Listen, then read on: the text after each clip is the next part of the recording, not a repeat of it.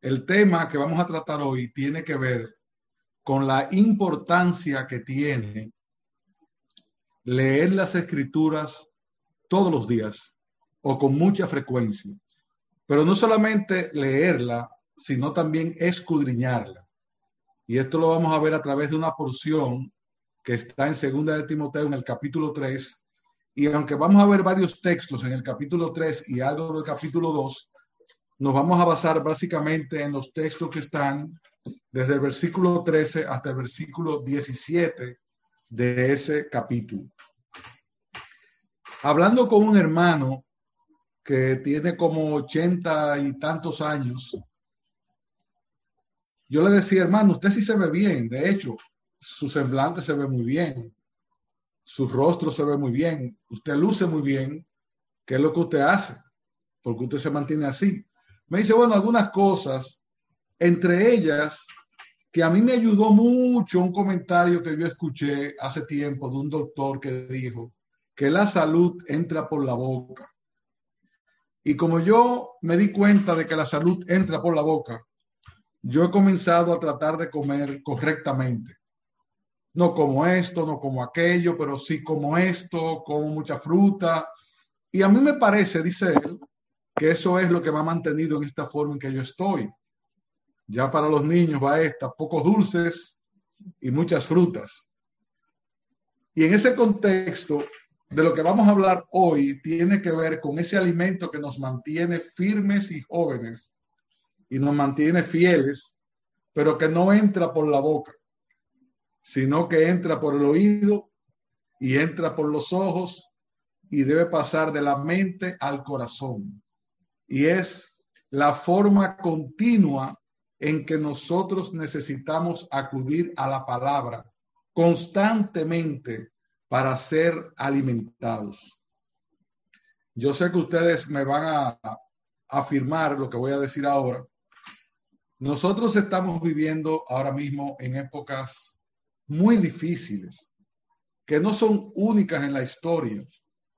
Desde que el hombre pecó en el Edén, luego Babel, luego la época de Noé, luego todas las épocas que hemos estado en el imperio romano, el imperio griego, la gran noche de la Edad Media y todo el oscurantismo que nosotros hemos visto, el siglo de las luces, y ahora la liberalidad con que el mundo está viviendo y la forma inmoral y secular a donde quieren llevarnos.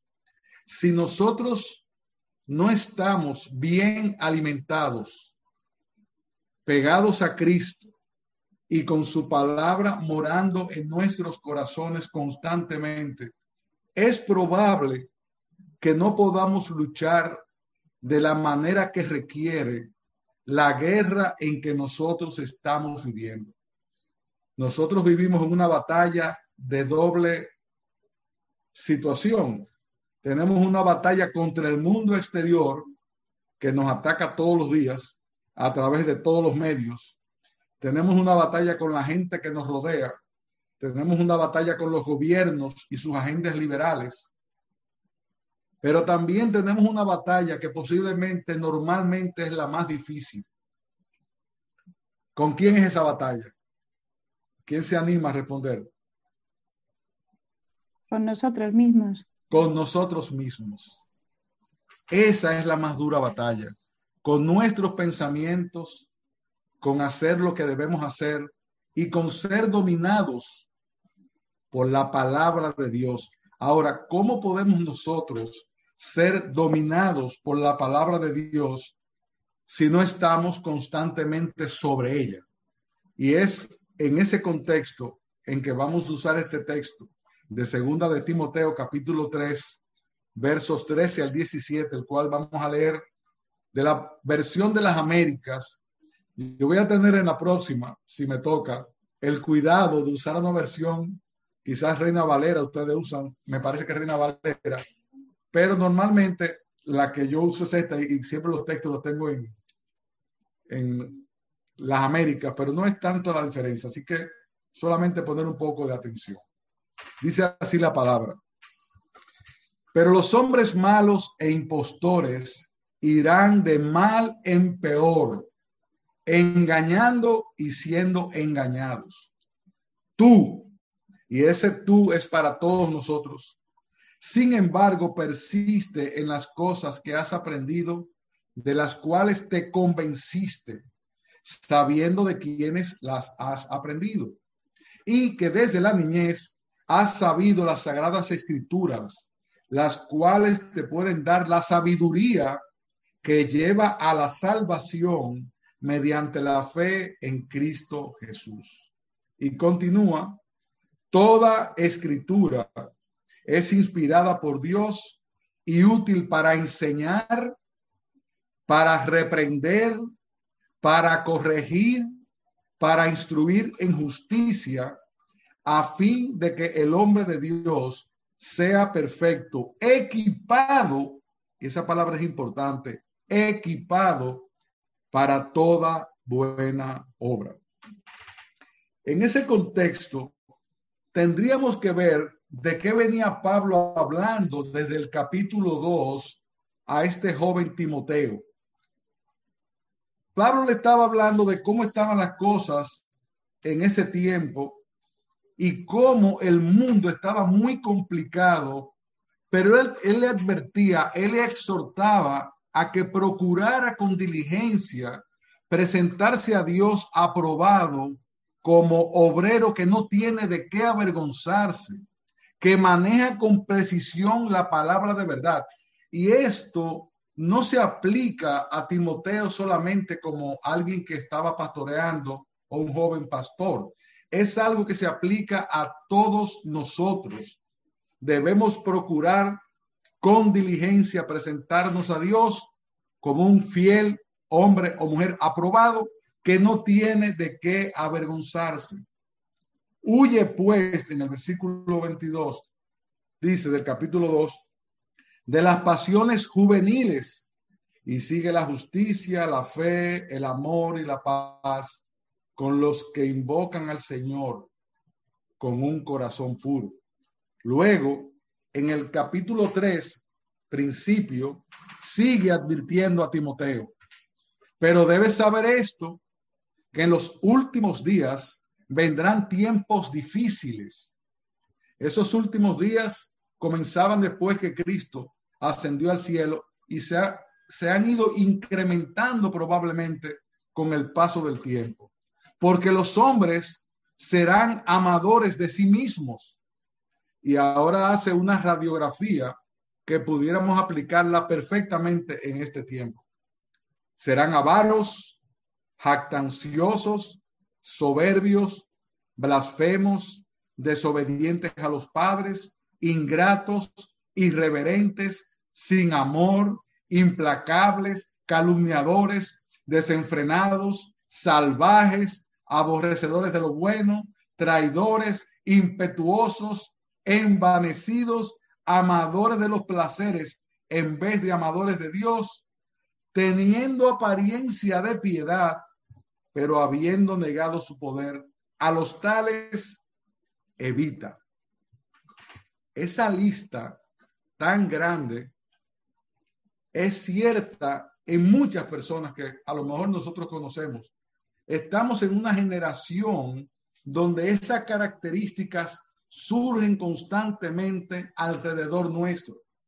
Lo vemos en compañeros de trabajo, lo vemos en personas que conocemos, lo vemos en los que están gobernando, lo vemos en los que manejan las redes sociales, lo vemos en la televisión, en todas partes está ese tipo de hombres que si no tienen dos, tienen tres o cuatro de estas características. Por lo tanto, nosotros debemos, al igual que Timoteo, hacer uso de ese consejo de Pablo, porque nuestros tiempos son muy similares, muy parecidos. Es probable que Pablo, si estuviera viviendo en nuestra época, diera un consejo igualito que ese. Probablemente añadiera otras características que no están ahí. Ahora, ¿qué le advierte el apóstol a ese joven?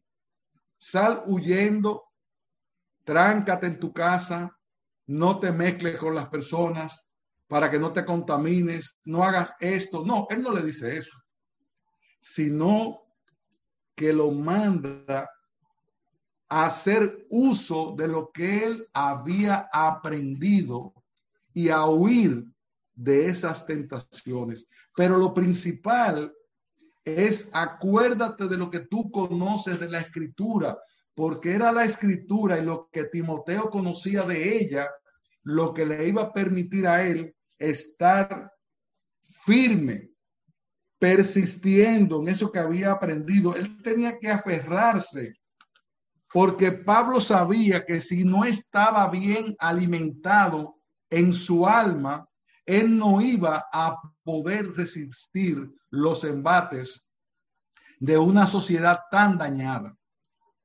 Y así como nosotros cuidamos el cuerpo para que las enfermedades no nos ataquen, así como cuidamos el cuerpo para mantenernos en buena forma, de una manera aún más esmerada, nosotros estamos llamados a alimentar el alma para que se fortalezca, para que en medio de todo eso que está pasando alrededor nuestro, nosotros podamos estar pegados de nuestro Señor Jesucristo y gobernados por la palabra.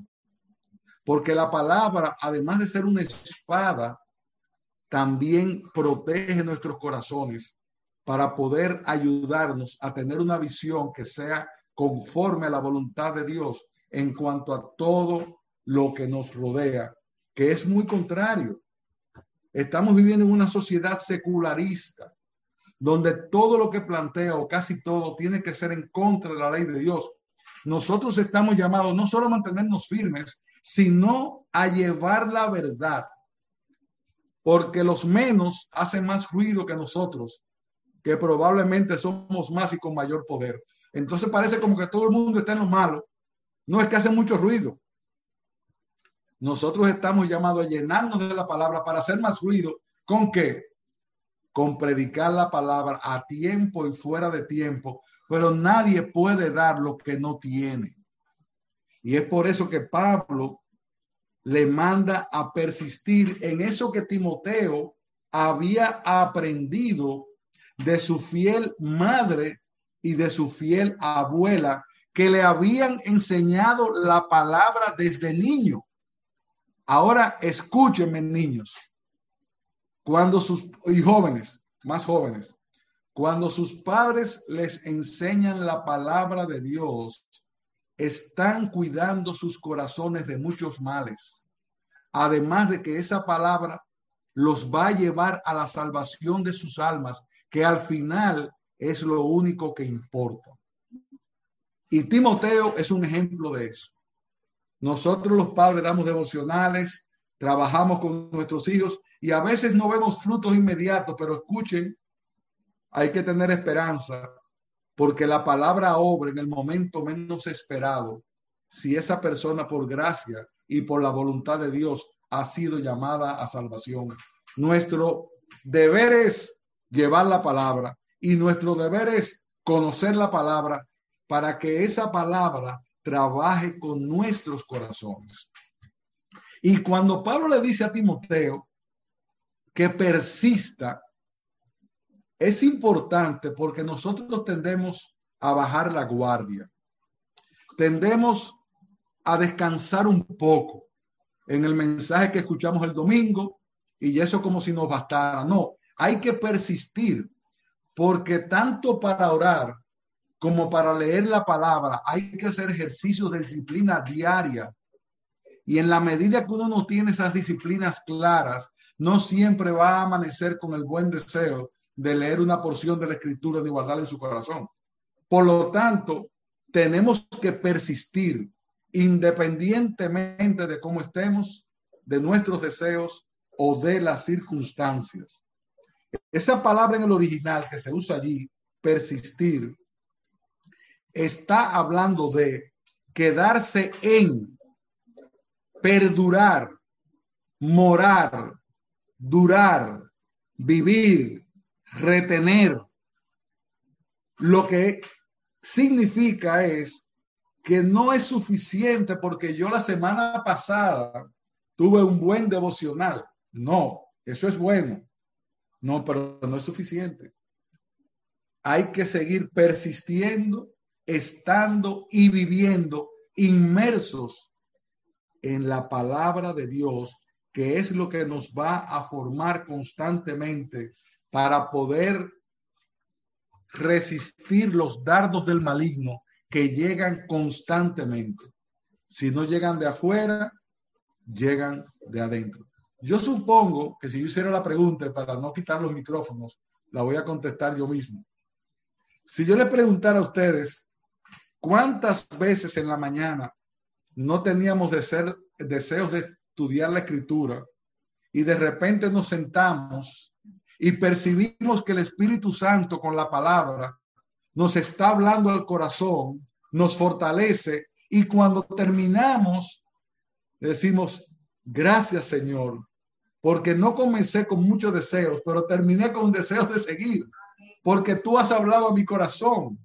Pero además de eso nos pasa que había una situación que iba a suceder en el trabajo o que iba a suceder en el día o que iba a suceder en la familia, donde el haber tenido esa palabra fresca en nuestras mentes y nuestros corazones nos ayudaron a guardarnos y nos ayudaron a recordar y la usamos en el momento preciso para hablar a nuestras almas y a nuestros corazones. Les voy a poner un ejemplo real y ahora me voy a exponer un poco también. Esta mañana Normalmente cuando yo, yo voy a dar un estudio es casi automático que yo tengo algún percance en el día. Eso es algo como que eso pasa casi en un porcentaje altísimo. Y veo que el pastor Boni se está riendo porque probablemente eso pasa cuando vamos a llevar la palabra, la vamos a predicar.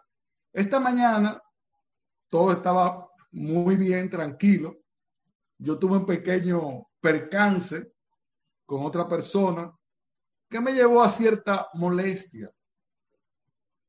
Y la verdad es que tuve que trabajar en la mañana para que esa molestia no fuera un obstáculo en mi corazón para esta tarde.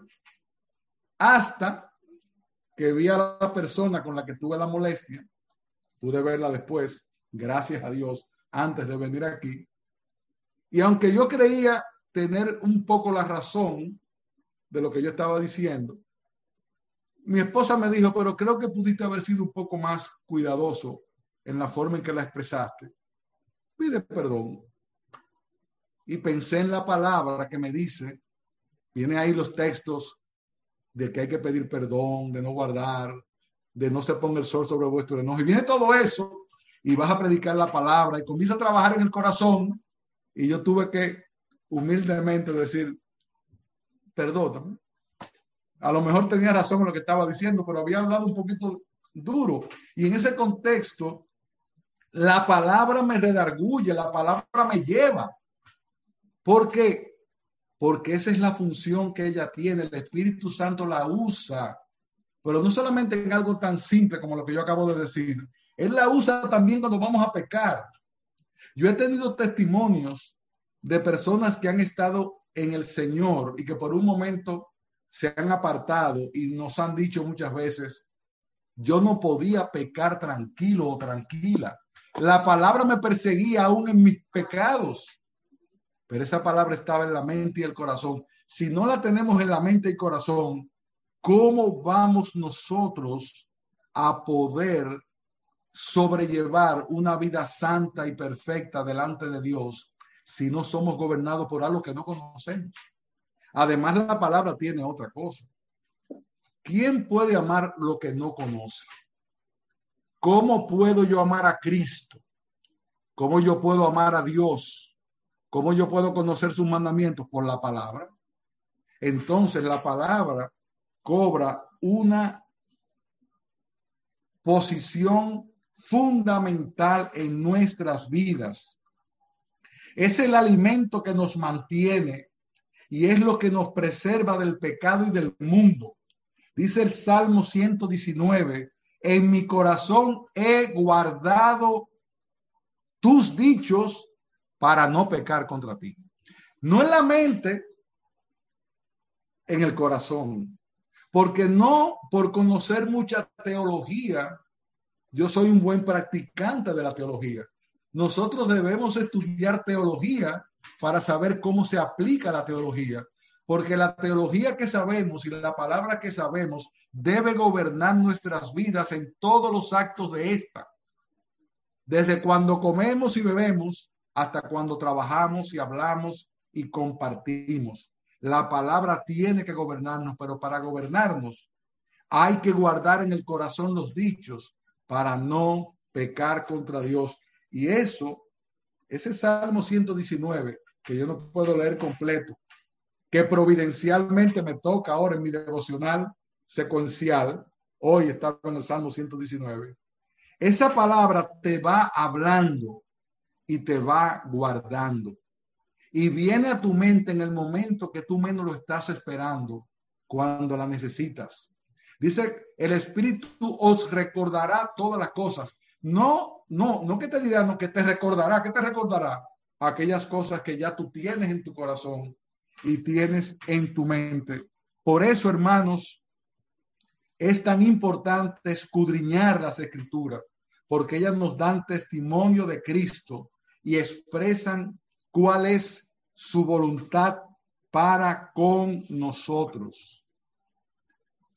Es que muchas veces tenemos mucha disciplina para hacer ejercicios, para leer, bueno, para algo que no se necesita disciplina, para ver televisión, eso es fácil. Ahora, cuando vamos a la palabra, comienza la lucha. Pero tenemos que vencer esa palabra. Dice, ejercítate para la piedad. Es un ejercicio que nosotros debemos proponernos hacer. Yo no leo porque tengo el deseo, yo leo porque necesito. Y le voy a hacer una pregunta.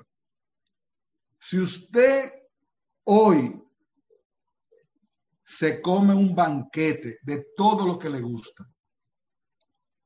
Yo supongo que usted no se queda hasta el próximo jueves para comer otra vez.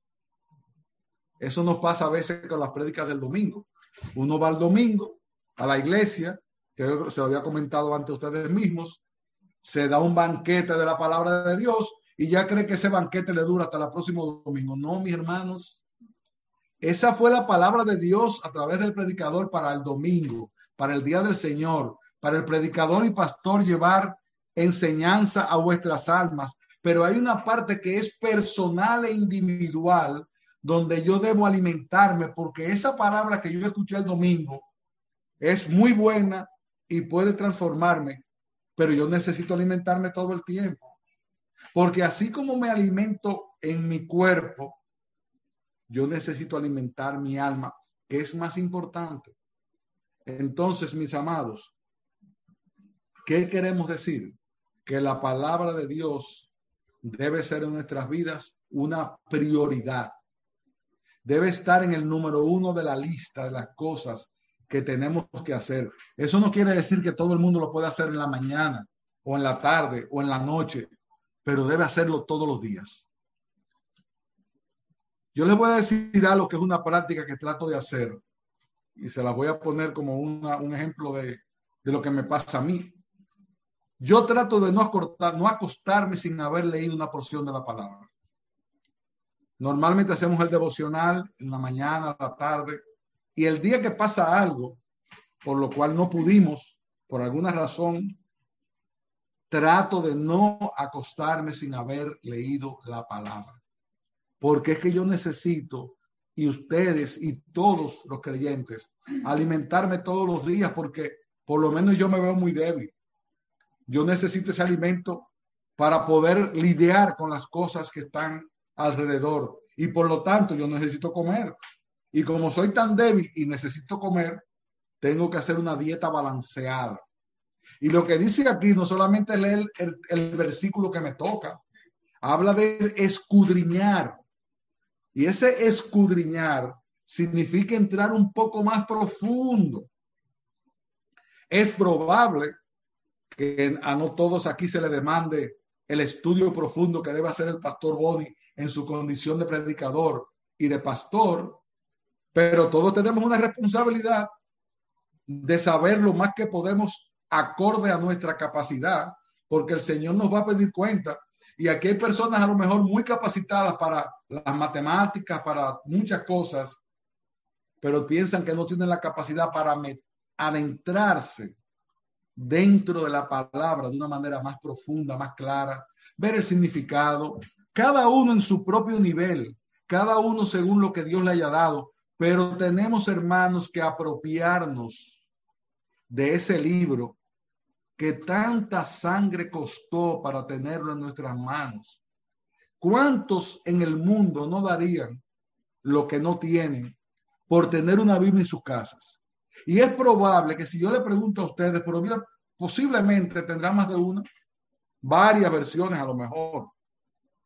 Entonces, si tenemos ese privilegio, y más ahora, que es verdad que hablamos de los medios de comunicación en una forma negativa, pero cuando hacemos un uso correcto, esos medios de comunicación nos sirven también para ser edificados de múltiples maneras, de muchas formas, y está solamente a nivel de un clic.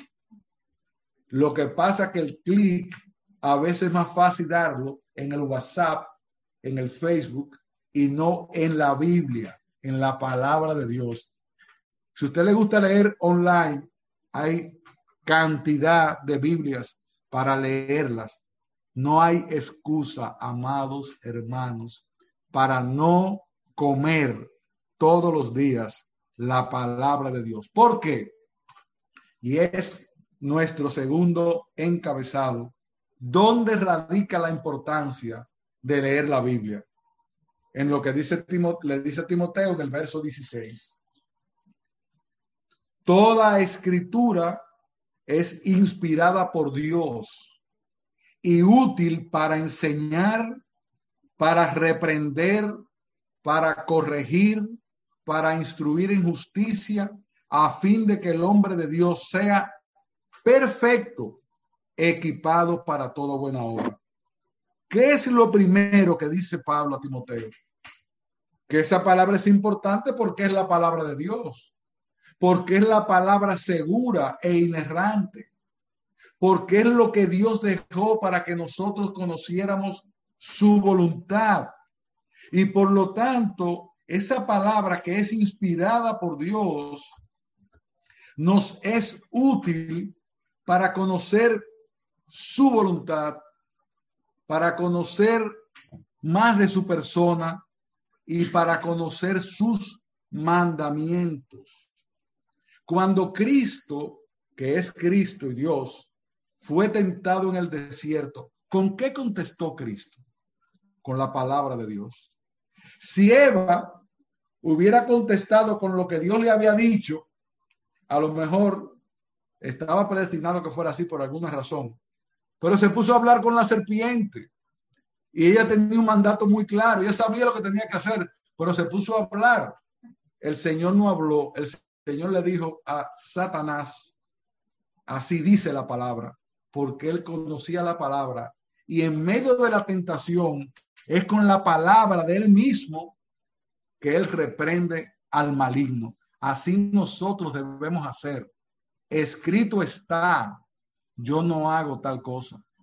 Escrito está, yo no practico tal cosa. Escrito está porque los mandamientos de Dios me dicen tal cosa. Y vamos a ver cómo esa palabra va enderezando nuestras vidas, pero también nos da la herramienta y nos da el arma para poder luchar con esa maldad que está alrededor nuestro todos los días. Por otro lado, está nuestros pensamientos. La palabra, así como vienen malos pensamientos, viene también la palabra a nuestros pensamientos y nos guardan. Por otro lado, dice eh, Pablo a Timoteo, que es útil para enseñar. Toda la verdad que nosotros podamos entender como verdad está contenido en la escritura. Por eso, por eso la palabra nos enseña a conocer el temor de Dios. Y conocer el temor de Dios es el principio de la sabiduría. Por otro lado, la palabra tiene poder para la salvación de los perdidos. Y aquí voy a hacer un pequeño, una pequeña incisión. A veces nosotros entramos en una discusión estéril con un inconverso que nos comienza a hablar de la evolución, de los que no se convirtieron en tal lugar, y nos va, nos va desviando del tema y nosotros, sin querer, hasta seguimos el juego y comenzamos a dar teorías y teorías y yo conozco, eso no es posible. Miren hermanos, ustedes quieren que le diga algo. Yo tuve una época en que estudiaba mucha apologética para defender la fe. Primero porque me interesa desde el punto de vista científico y segundo porque pensaba que con esa apologética yo podría con algunos llevar la palabra, discutir y tener cierto conocimiento del tema que íbamos a tratar con esos adversarios. Y he llegado a una conclusión personal que no necesariamente se aplica en todo el mundo, de que no es lo que yo sepa acerca de la evolución lo que va a convencer a nadie. Lo que va a convencer a las personas es la dinamita que tiene la palabra de Dios, porque yo no tengo poder con lo que yo convenza o no convenza. Yo no tengo poder con mis argumentos, yo tengo poder cuando predico la palabra. Y es probable que algunos hayan tenido la experiencia de que usted está predicando a alguien la palabra, ese alguien no se convierte, pero uno que estaba alrededor, que tú ni le estabas predicando, la escuchó y fue tocado, porque la palabra tiene poder, la verdad tiene poder. Y por lo tanto, mis amados, aún para predicarla debemos conocerla, porque no es argumentando que nosotros vamos a ganar las almas. Es bueno argumentar en un momento dado como el principio de una conversación, pero no podemos estar todo el tiempo en ese truco de que nos mantengan ahí una defensa y una defensa y defensa y contradefensa. Hay un momento en que es la palabra la que va a cortar esa alma. Es la palabra la que va a convencer de justicia y de juicio. Es la palabra la que va a obrar en nuestros hijos. Es la palabra que va a obrar en nuestros compañeros. Es la palabra que va a obrar en nuestros esposos y esposas. Es la palabra, mis amados, no es otra cosa, porque es la palabra lo que tiene poder cuando está llena de la palabra con el Espíritu Santo obrando de una manera extraordinaria. Ahora, ¿cómo podemos nosotros predicar llevar la, gran comisión si no conocemos lo básico que tenemos que conocer. Por lo tanto, esa es otra razón, porque la palabra nos enseña.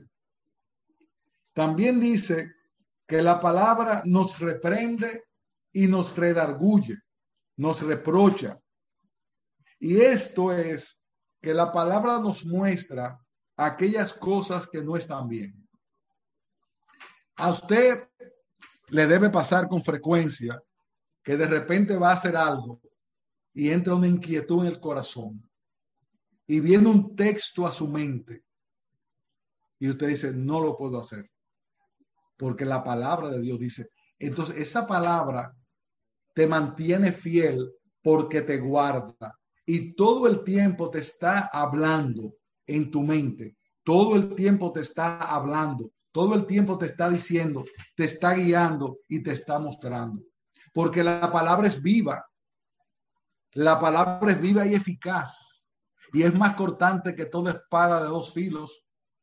Y en ese contexto, hermanos, nosotros tenemos una gran ventaja porque esa palabra habla a nuestra conciencia. Dice el salmista que aún en las noches habla a nuestras conciencias. Miren, algunas veces hemos tenido sueños que no son de lo mejor y la palabra viene en el sueño y te dice, eso no se hace. Soñando, el Señor está hablando a tu conciencia porque esa palabra está en tu subconsciente, en tu consciente y en tu alma. Y aún en un momento que tú estás desprevenido porque estás durmiendo, Dice aquí que ella habla a tu conciencia. Así que hasta ahí funciona la palabra de Dios cuando la hemos guardado en nuestro corazón y en nuestras mentes. Por eso él dice que la palabra corrige. Y esa, ese corrige tiene que ver en parte con lo que acabamos de decir, pero en una mayor vamos a decir, en un mayor, una, con una mayor fuerza, es cuando endereza lo torcido. Cuando uno está caminando y se va desviando, dice que la palabra corrige el camino. Uno va caminando hacia la izquierda y la palabra vuelve y te trae hacia la derecha y te trata de mantener en el centro, dentro de esas líneas paralelas que son las que componen la ley de Dios, para que no te salgas ni a derecha ni a izquierda. Por lo tanto, esa palabra tiene el poder de alumbrar tu camino. Lámpara es a mis pies tu palabra y linterna a mi camino. Ella corrige cuando estás yéndote por un derricadero. Ella te muestra, ella te da luz para ver que por ahí no se debe seguir caminando, que te vas a caer, que vas a tropezar, porque la palabra ilumina nuestro entendimiento y por lo tanto corrige nuestro camino cuando está por desviarse de el lugar y el fin correcto. Porque es una linterna. Ella alumbra, ella nos muestra, ella nos enseña. También nos instruye en justicia. Dice Filipenses capítulo 1, versos 9 al 11. Y esto pido en oración, que vuestro amor abunde aún más y más en conocimiento verdadero y en todo discernimiento. Y ese conocimiento verdadero y ese discernimiento lo trae la palabra. ¿Para qué? A fin de que escojáis lo mejor, para que seáis puros e irreprensibles para el día de Cristo, llenos de frutos de justicia y esos frutos de justicia, cuando habla de instruirnos en justicia, es el mismo significado que se usa en segunda de Timoteo.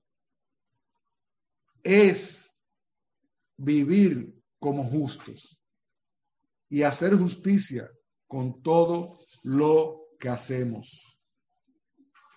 Por otro lado, al final dice, a fin de que todo el hombre de Dios sea perfecto, equipado para buena obra. Dice Efesios que el Señor preparó obras de antemano por, para que anduviésemos en ellas. La palabra te equipa también para hacer buenas obras y para llevarte a esa meta de perfección que alcanzaremos en el cielo pero que todos estamos llamados a procurar en nuestro andar breve sobre este mundo. No vamos a ser perfectos, pero yo estoy llamado a procurarlo. Y si yo quiero procurar esa perfección que solamente Cristo tiene, yo tengo que parecerme al Maestro cada vez más. Y para parecerme al Maestro, yo tengo que hacer su voluntad. Y para hacer su voluntad, yo tengo que conocerle. Y para conocerle, yo necesito la bendita palabra de Dios. Que es lo que nos va a hacer sabios y es lo que nos va a hacer como Él. Dice que nosotros debemos desear como niños recién nacidos la palabra para por medio de ella crecer para salvación en segunda de Pedro capítulo 2 y 2. Usted ha visto un niño recién nacido con hambre. Él, se pone a llorar inmediatamente. Él quiere, él quiere su leche, él quiere su leche, él quiere su leche. Lo que está diciendo Pedro es que nosotros deberíamos decir, yo quiero la palabra, yo quiero la palabra, yo necesito la palabra, yo tengo hambre de la palabra, yo quiero más palabra. Eso es lo que está diciendo. Como el niño desea ese alimento y llora por él, nosotros estamos llamados a gemir y a llorar por alimentarnos para no pasar hambre espiritual, porque necesitamos estar fortalecidos para salir a la guerra que tenemos cada día. Cada día es diferente. Usted puede estar fuerte hoy, mañana débil. Usted puede haber vencido un pecado hoy y dice, por fin el Señor me ayudó a controlar tal pecado en mi vida. Y el otro día aparece otro pecado. Es más, a veces hasta el mismo pecado de orgullo por haber no tenido el pecado que tú dejaste y te sientes orgulloso y ya volviste a pecar. Porque es así. Entonces nosotros tenemos una lucha continua que solamente podemos combatir con la palabra. Dice el salmista, quebrantada está mi alma, anhelando tus ordenanzas todo el tiempo. No un rato, no, todo el tiempo. En el Salmo 42 dice, como el siervo anhela las corrientes de agua, así suspira por ti, oh Dios, el alma mía.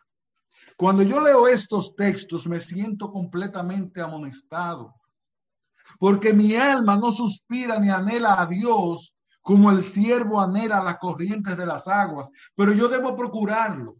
Yo no me puedo quedar ahí, yo debo procurarlo porque yo tengo que luchar contra mi propio pensamiento y contra mi propio deseo, porque el hombre interior dice Pablo que yo no hago lo que quiero, sino lo que no quiero.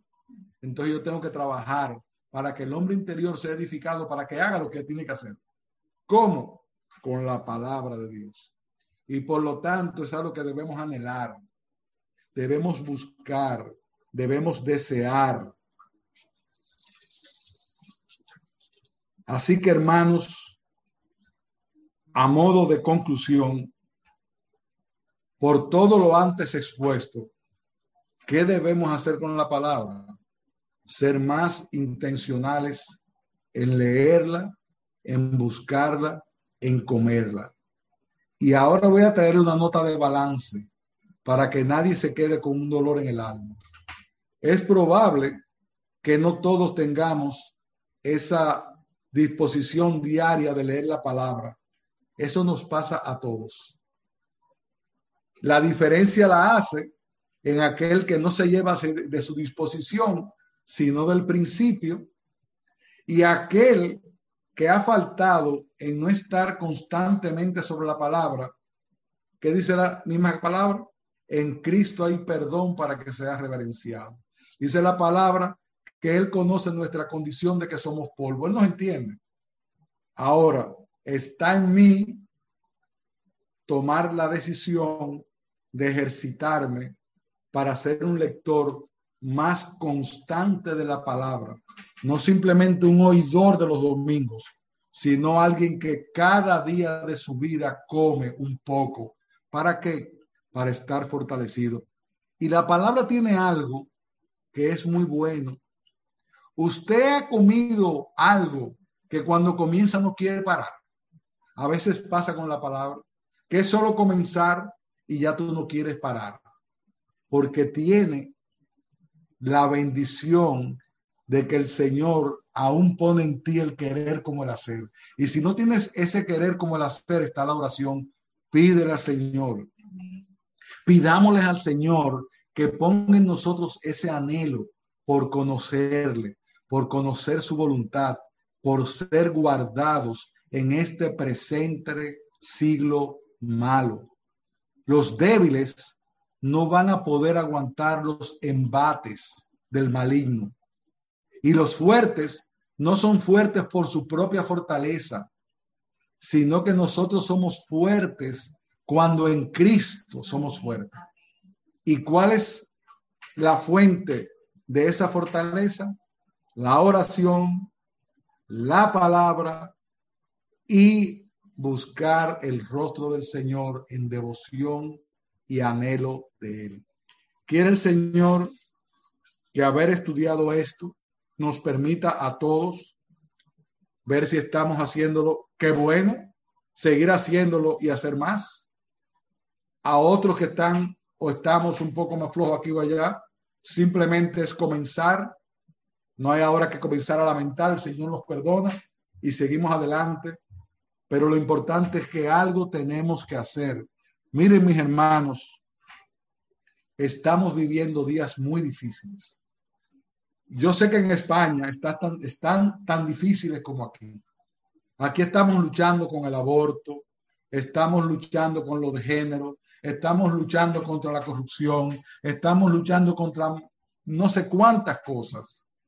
Pero esa lucha no se va a ganar si nosotros no estamos fuertes. Y para estar fuertes en el alma, tenemos que estar fortalecidos, llenos y saciados de la palabra de Dios. Por lo tanto, para poder salir a la calle cada día, debemos tener esa palabra morando en nosotros y alimentándonos y alimentándonos. Y ya cuando vamos al domingo, eso es como el refrigerio mayor. Pero ya mi corazón está dispuesto para seguir escuchando de parte del pastor y del predicador eso que Dios quiere decirme. Pero eso solo no es suficiente. Hay algo más que nos toca a cada uno hacer. Voy a terminar leyendo la primera porción del Salmo 119, que dice así, comienza con una bienaventuranza. Cuán bienaventurados son los de camino perfecto, los que andan en la ley del Señor. Esos son los de camino perfecto, los que andan en la ley del Señor. Cuán bienaventurados son los que guardan sus testimonios y con todo el corazón le buscan. No cometen iniquidad, sino que andan en sus caminos. Tú has ordenado tus preceptos para que los guardemos con diligencia. Ojalá mis caminos sean afirmados para guardar tus estatutos. Entonces no seré avergonzado al considerar todos tus mandamientos. Con rectitud de corazón te daré gracias al aprender tus justos juicios. Tus estatutos guardaré. No me dejes en completo desamparo. Quiere el Señor que ese texto sea una realidad en nuestras vidas, porque entendemos que resumen de una manera muy breve todo lo que hemos tratado de comunicar a través del texto en Timoteo, segunda de Timoteo.